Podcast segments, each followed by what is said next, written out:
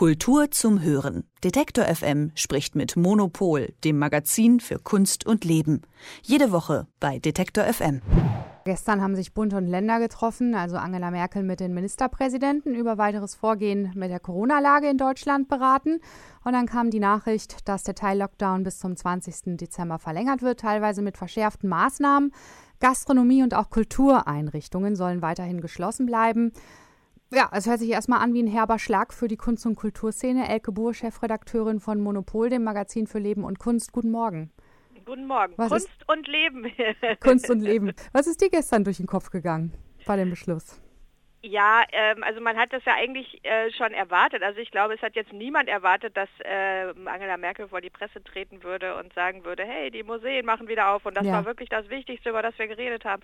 Also ähm, das kann man ja leider äh, vergessen. Also das war wirklich schon abzusehen, aber man muss sich das nochmal vor Augen führen, dass jetzt am Ende die Museen einfach äh, länger geschlossen sein werden, als das im ersten harten Lockdown war. Also ja. da war das da relativ, da waren es letztlich nur vier, fünf Wochen mhm, wo die Museen genau. zu waren, die hätten wir jetzt schon wieder rum.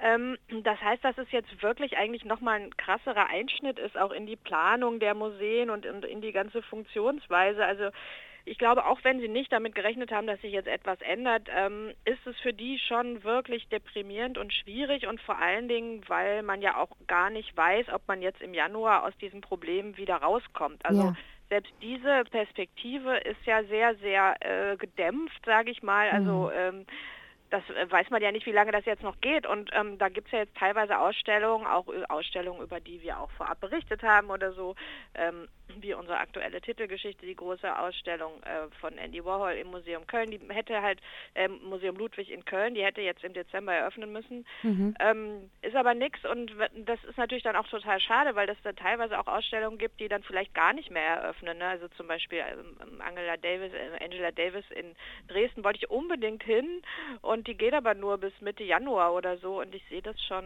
ähm, zerbröseln vor meinen Augen. Das ist wirklich schade. Ja, das macht auch mürbe, ne? dass es einfach irgendwie gar nicht absehbar ist. ist ich meine, in vielen Bereichen, ne, wann es irgendwie wieder in Anführungsstrichen normal sein wird. Berlins Kultursenator Lederer hat ja auch gesagt, ne, dass er nicht rechnet, dass es so schnell zum normalen Betrieb wieder kommt.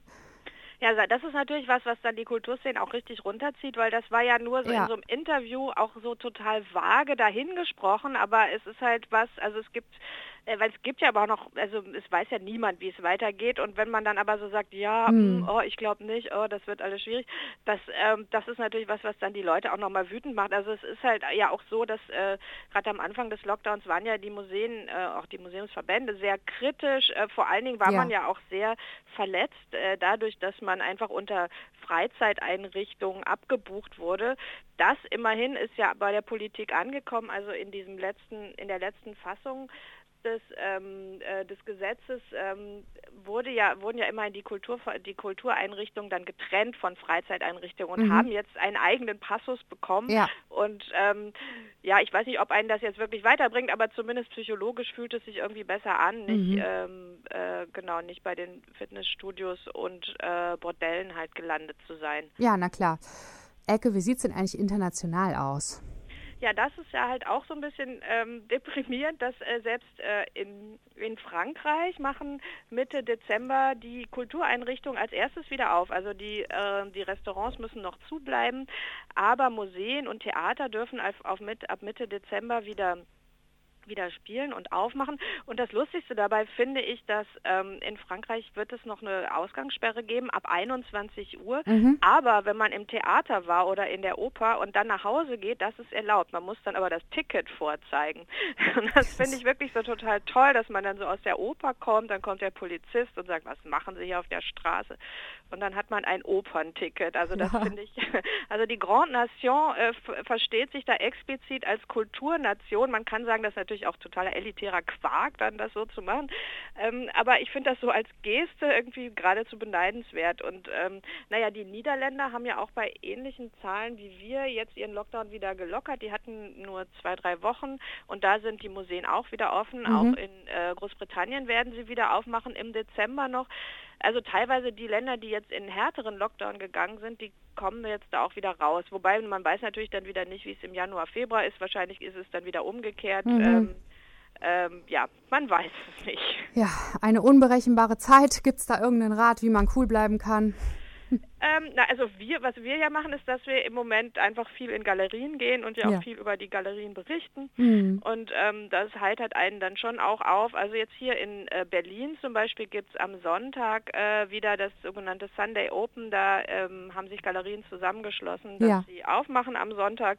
Da kann man dann also ähm, statt immer nur durch den, in die gleiche Runde im Park zu drehen, kann man dann halt auch nochmal in eine Galerie rein mhm. und äh, natürlich immer schön Abstand halten, Maske und so weiter. Aber meistens sind da ja nicht so viele Leute und das ist eigentlich, äh, fühlt sich immer sehr sicher mhm. an und da hat man wenigstens ein bisschen Begegnung mit der Kunst. Ja, und die aktuelle Ausgabe vom Monopol-Magazin mit Andy Warhol und der Sex kommt auch noch, ne?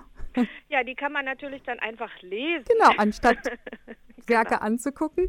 Das klingt doch sehr interessant, der Titel schon mal. Ja. Ganz herzlichen Dank, Elke Buhr vom Magazin Monopol für Kunst und Leben. Grüße nach Berlin und äh, wir freuen uns auf das Gespräch nächste Woche mit dir wieder. Ne? Sehr gut. Bis dann. Bis dann. Tschüss. Tschüss. Kultur zum Hören. Detektor FM spricht mit Monopol, dem Magazin für Kunst und Leben.